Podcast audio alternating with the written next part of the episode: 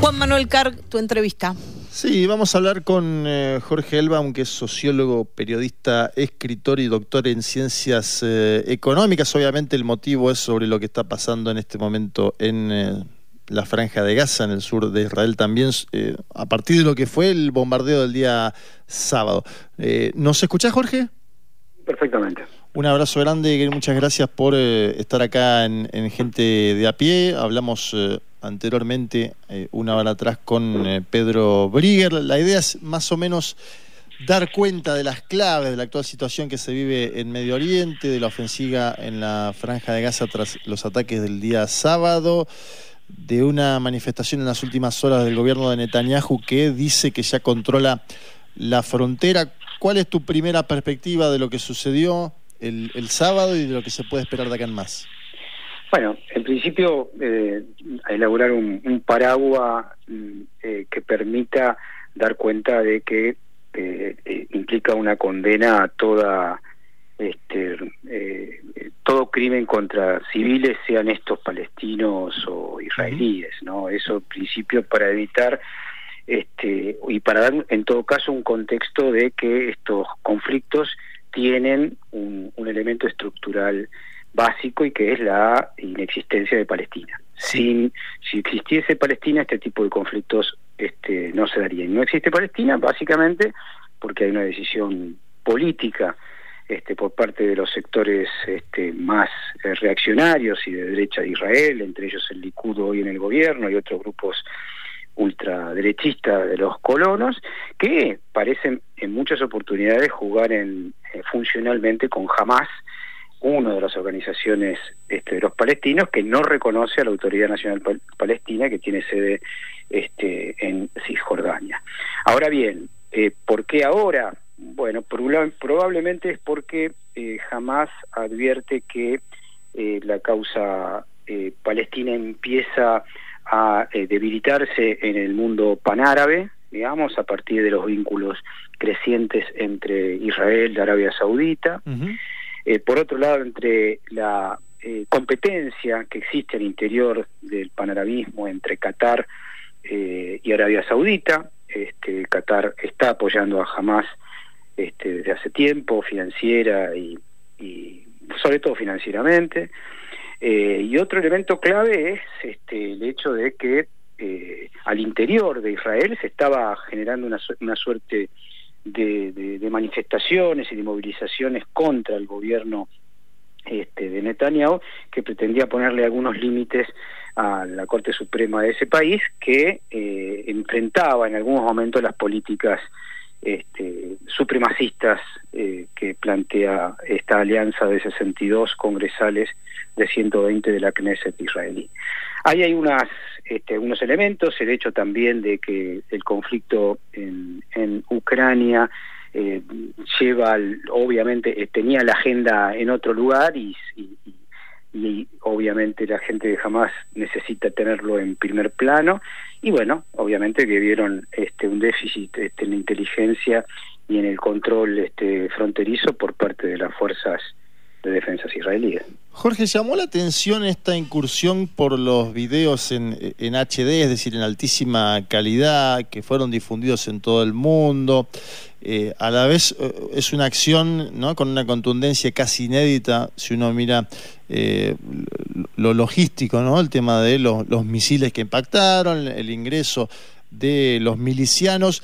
¿Qué buscan, ¿Qué buscan generar estas comunicaciones de nuevo tipo? No conocíamos a jamás con eh, e-, este tipo de producciones que aparentan también tener, obviamente, eh, o mostrar, mejor dicho, eh, fortaleza. ¿Qué, qué, pensás de esto, de, de, la parte más comunicacional del ataque?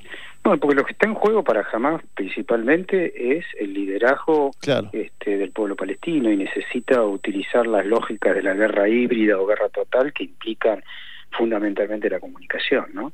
Y en ese sentido, obviamente, las dos millones de personas que viven hacinadas este, en Gaza y, la organización jamás busca de que esta sea un golpe para contra uno de los ejércitos más poderosos del mundo y efectivamente de la misma manera que su que, que una una organización vinculada a Al Qaeda logró voltear las torres gemelas este cruzando todos los tipos de seguridad, bueno, en este caso también eh, la fuerza de seguridad e inteligencia de Israel no previeron porque, como bien sabemos, también al cazador se le escapa la liebre. Y bueno, y esto es lo que pasó.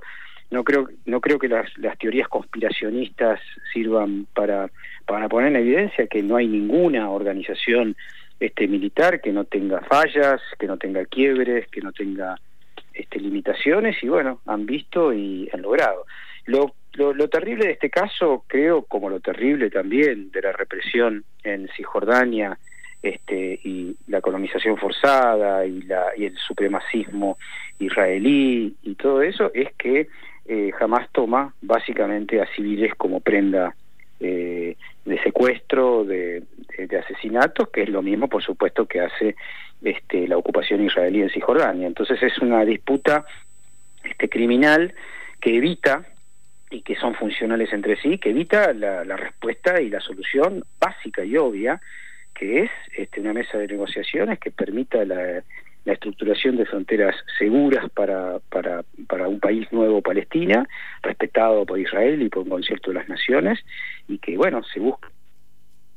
¿Se cortó? Se cortó, ¿eh? lo teníamos, sí. Estaba hablando básicamente en este caso, mientras intentamos volver a comunicarnos con el sociólogo, periodista y escritor y doctor en ciencias económicas, Jorge Elbaum, en este caso estaba hablando sobre la geopolítica y la famosa solución de dos estados, ¿no? Un debate que es histórico, que hablábamos antes previamente con eh, Pedro Brigger, pero que mencionábamos que llega en un momento el ataque de Hamas de declive de la solución pacífica o política, mejor dicho, para la configuración de dos estados y un poco lo mencionaba Jorge, ¿no? En la comunicación que teníamos, em, que tiene que ver con eh, el mundo panárabe, ¿no? Cierta pérdida de peso de Palestina, o mejor dicho, del pedido del Estado palestino en el mundo eh, panárabe mencionábamos antes con Pedro una famosa foto del Papa Francisco año 2014 junto a Simón Pérez y a Mahmoud Abbas.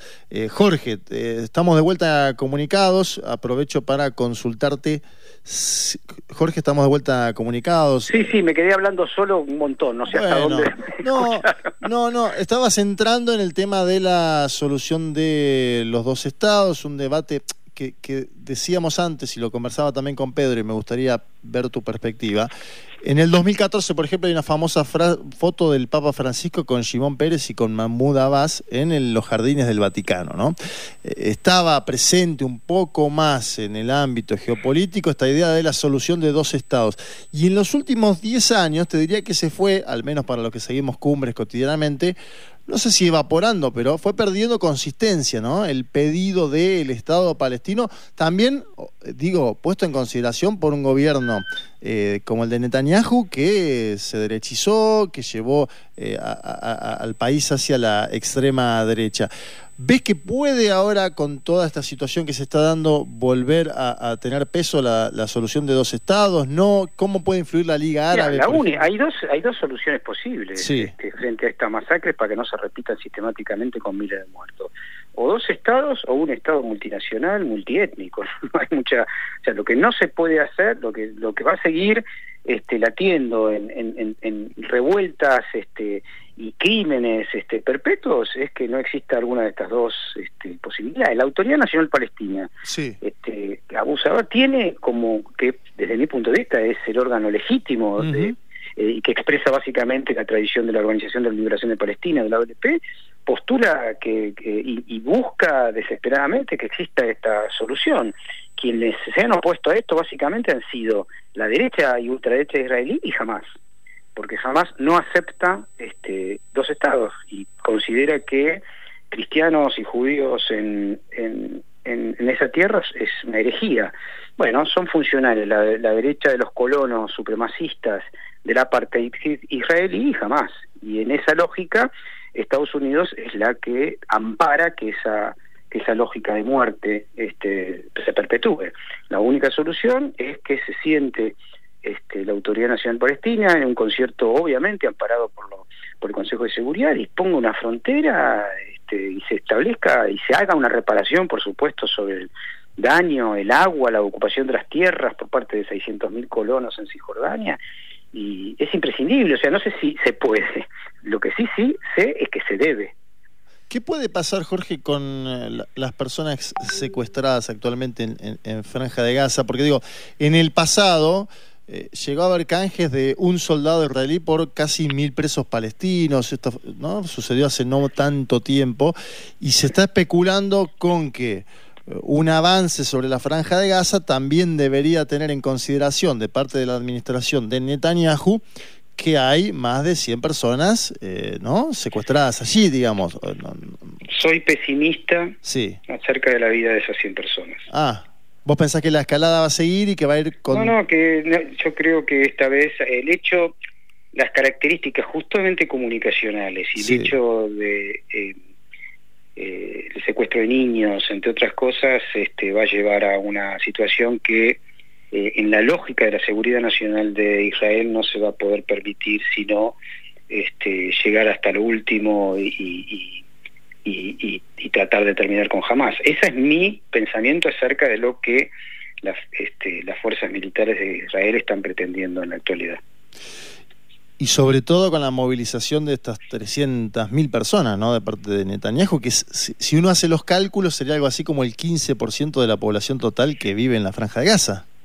Sí, eh, efectivamente, no, este, pero la realidad es que, que esto es una escalada inédita, eh, porque hay dos aspectos. Primero, eh, por supuesto, lo condenable de la crueldad de actuar sobre civiles, y sobre todo el hecho de que esto haya sido publicitado y haya sido visto por la opinión pública israelí e internacional. Y esto es un doble rasero a la hora de evaluar. Es decir, acá, digamos, jamás, eh, digamos, eh, puso en evidencia la debilidad del octavo ejército más poderoso del mundo. Entonces, este, eso probablemente sea evaluado en una mesa de escenarios estratégicos a ver cuál es el menor costo, porque eh, efectivamente con el último soldado, Jalil, si no me acuerdo que se llamaba, se cambió por mil este, presos, pero este, en este caso la evidencia ante el mundo de lo que supuso esta ofensiva es un costo al interior de, la Fuerza de Defensa israelí enorme. ¿Cómo es la vida, vos, eh, Jorge, que estudiaste el tema, que conocés, cómo es la vida en la Franja de Gaza? Se habla mucho de una apartheid, de una cárcel a cielo abierto. ¿Cómo es la vida de esas dos millones y medio de personas que están en 60 kilómetros hacinadas? en, Gaza no hay apartheid. El apartheid es en Cisjordania. El apartheid significa separar poblaciones. Sí. Lo que hay, sí, es este, están asilados en esa franja de Gaza. No hay presencia este, israelí en la, en, la, franja de Gaza, sino que simplemente, no solamente Israel, sino Egipto también, y esto hay que explicarlo porque Egipto tiene frontera al sur, con Gaza, y eh, es el grupo de los hermanos musulmanes que forma eh, jamás aquel que ganó las elecciones en Egipto y que eh, sufrió un golpe de Estado. Es decir, son, en la, digamos, en la realidad política de la relación al interior del mundo musulmán, los hermanos musulmanes son enemigos del Egipto actual ¿no? y del gobierno actual. Entonces están, están obviamente encerrados en una situación muy complicada, tienen el mar Mediterráneo, por ahí llegan básicamente los este, este, la solidaridad, etcétera, y lo paradójico es que dependen, por ejemplo, de la electricidad que provee Israel, que ahora le cortó la electricidad. Este, entonces es una situación realmente, este, obviamente desesperante.